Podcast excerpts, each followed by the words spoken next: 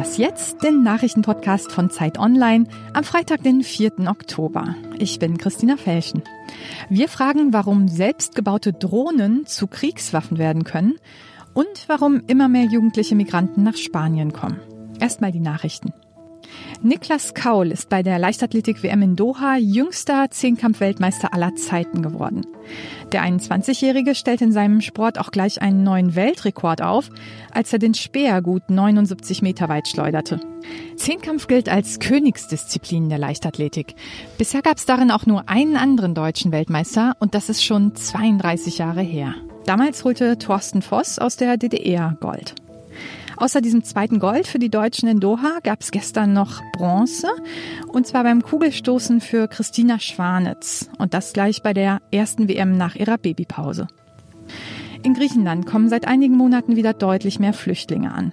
Deshalb reist Innenminister Horst Seehofer heute nach Athen und trifft dort den EU-Migrationskommissar und den französischen Innenminister.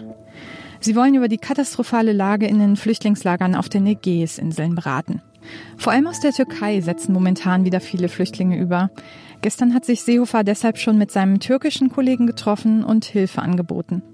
Redaktionsschluss für diesen Podcast ist 5 Uhr.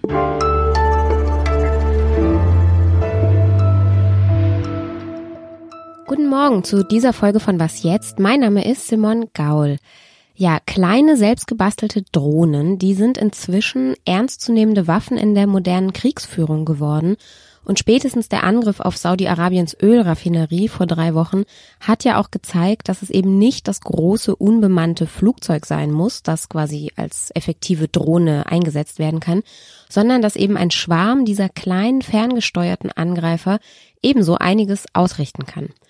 Einige Verteidigungsminister dürften spätestens seit dieser Attacke nervös geworden sein und unser freier Autor Hauke Friedrichs schreibt immer wieder für uns über Verteidigungspolitik und über die Rüstungsindustrie und er hat sich die Bedeutung dieser kleinen Drohnen genauer angeschaut.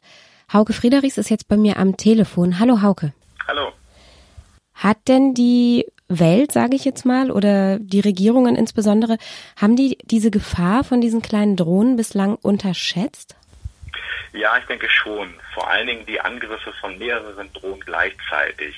Also Drohnen gelten schon seit einigen Jahren als große Gefahr für den Flugverkehr und es wird auch immer wieder durchgespielt, dass mit Absicht Drohnen genutzt werden, um Passagierflugzeuge zum Absturz zu bringen.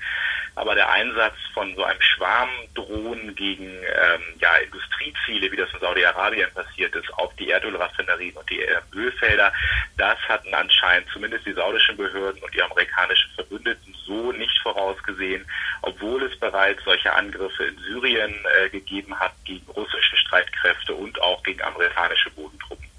Und wie lassen sich denn solche Drohnen kontrollieren? Das Problem ist, diese Drohnen überhaupt zu erkennen.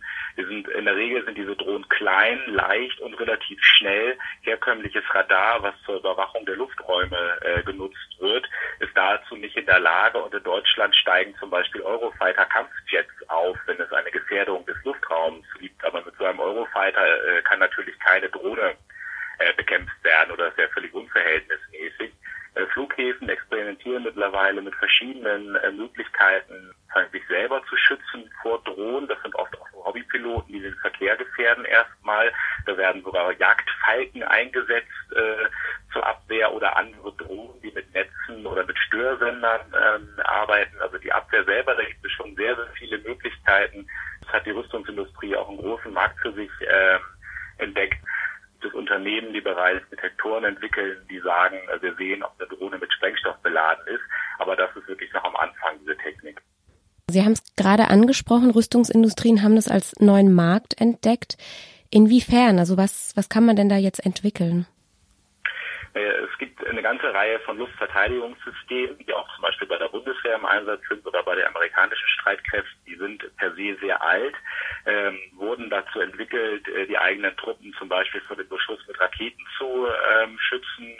Ähm, das, die wurden schon weiterentwickelt, um Mörsergranaten abzuwehren, die ja auch sehr klein und sehr schnell ähm, sind, aber dann eine ganz andere Flugbahn haben als Drohnen und sich natürlich auch ganz anders verhalten. Und diese Technik, äh, behaupten die Rüstungskonzerne, haben sie bereits so weitergebracht, dass auch Drohnen abgewehrt werden können. Es gibt auch ein System in Israel, was schon bewiesen hat, ähm, dass es das kann.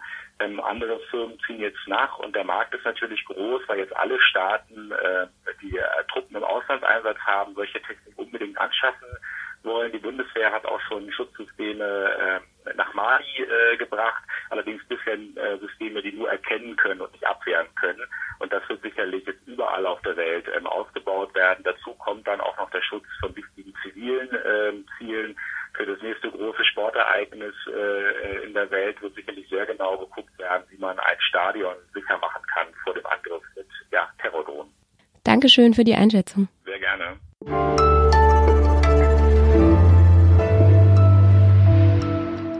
Und sonst so? Schauen wir mal nach Dänemark. Das ist ja eher ein flaches Land, aber heute eröffnet mitten in der Hauptstadt Kopenhagen eine Skipiste. Und zwar auf dem abschüssigen Dach einer 85 Meter hohen Müllverbrennungsanlage. Diese Anlage versorgt 150.000 Haushalte in Kopenhagen mit Strom und Wärme und deshalb musste sie möglichst nah am Stadtzentrum gebaut werden.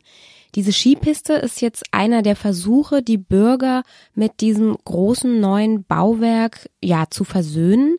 Und einige Testfahrer durften vor einigen Monaten auch schon mal auf die Piste und fanden es wohl ganz gut. Nur, dass sie eben statt auf Berggipfel, auf den Hafen und auf die Schornsteine eben dieser Müllverbrennungsanlage blicken und dass die Pisten statt mit Schnee mit grünen Plastikmatten bedeckt sind. Die Stadt bewirbt ihr Projekt auch als Alternative zu Skireisen ins Ausland.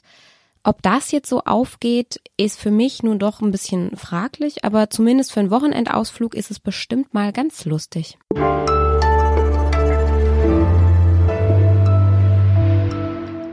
In Spanien kommen seit einigen Jahren immer mehr jugendliche Migranten aus Marokko an. Sie setzen mit dem Boot über und versuchen, sich in Spanien irgendwie durchzuschlagen. Die meisten dieser jungen Flüchtlinge hoffen, dass es ihnen irgendwie besser ergehen wird als in ihrem Heimatland. Und wie so oft in solchen Geschichten ist die Realität dann eine ganz andere. Julia Macher ist freie Journalistin und sie lebt in Barcelona, hat einige dieser jungen Marokkaner getroffen und ich spreche jetzt mit ihr am Telefon darüber. Hallo nach Barcelona. Hallo. Wieso kommen denn immer mehr Jugendliche aus Marokko nach Spanien? Ich habe mit einer Anthropologin aus Tanger gesprochen, die sagte mir, dass das noch die Nachwirkungen des arabischen Frühlings seien. Und zwar ist in Marokko das Ambiente zunehmend repressiv und es wirkt sich eben auch auf die Lebenswelt von diesen Jugendlichen aus. Das heißt jetzt nicht, dass diese Jugendlichen sich politisch engagieren, aber sie möchten eben weg von diesem Klima, dieser Stimmung, weg von einem autoritären Staat oder auch einem autoritären Elternhaus und hoffen, dass sie in Europa die Chance auf ein besseres, freieres Leben haben. Bei anderen Familien ist es so, dass diese Jugendlichen wirklich ein, der, der sprichwörtliche Anker sind. Also quasi äh, die Familien schicken dann ein Kind, meistens ist es der Sohn nach Spanien und hoffen, dass sie so ähm, ein Kind in Spanien haben, das dann wiederum Geld nach Hause schicken kann, wenn es sich mal so eine eigene Existenz aufgebaut hat. Und du hast jetzt einige von diesen Jugendlichen, die in Barcelona leben, getroffen. Wie geht's denn diesen, sind ja fast alles Jungs, ne? Genau, sind fast alles Jungs. Es hängt ein bisschen davon ab, wo man guckt. Also als Schutzbedürftige müssen diese Jugendliche ja in Heime oder in anderen staatlichen Institutionen untergebracht werden. Die Jugendlichen, die ich in dem Heim besucht habe, äh, die wirkten relativ zufrieden. Ich sage relativ, weil ich bei manchen auch schon so den Eindruck hatte, ja, dass die äh, unzufrieden sind, beziehungsweise dass es denen alles zu lange dauert, dass es schwieriger ist, als sie sich vorgestellt haben mit der Sprache. Äh, äh es gibt aber eben auch viele Jugendliche, Jugendliche, die aus diesen Heimen abgehauen sind. Und deren Lage ist teils dramatisch, weil sie eben buchstäblich auf der Straße leben, da oft Klebstoff schnüffeln, teilweise dann wieder von Kriminellen angeworben werden und sich mit Drogenkriminalität oder Taschendiebstahl durchschlagen. Also es hängt wirklich sehr davon ab, wo man genau guckt. Und wie geht die Politik damit um? Nach dem Anstieg der Migration in den letzten zwei Jahren hat man hier in Katalonien zwar die Betreuungsplätze aufgestockt, aber das System funktioniert eben nicht richtig, weil langfristige Konzepte fehlen. Äh, wenn die Jugendlichen mit 18, zum Teil eben auch erst mit 21 aus der Betreuung entlassen werden, dann hat nur einer von 100 eine Arbeitserlaubnis und damit hat eigentlich kaum jemand eine Perspektive, sich wirklich eine Existenz aufzubauen. Und dazu kommt, dass äh, in Spanien auch die rechtspopulistische Partei Vox das Thema entdeckt hat und mit der Debatte um Kriminalität zum Beispiel gezielt Stimmung macht. Äh, die Regionalregierung hier in Katalonien hat zum Beispiel äh, inzwischen Probleme, geeignete Orte zu finden, um Betreuungseinrichtungen einzurichten. Mhm. Danke, Julia. Bitte. Das war was jetzt, dann auch wieder für heute. Ich wünsche Ihnen ein schönes Wochenende. Wenn Sie uns schreiben wollen, dann schicken Sie wie immer gern eine Mail an wasjetzt@zeit.de. Eine neue Folge gibt's am Montag. Ich sag Tschüss und bis dahin. Ich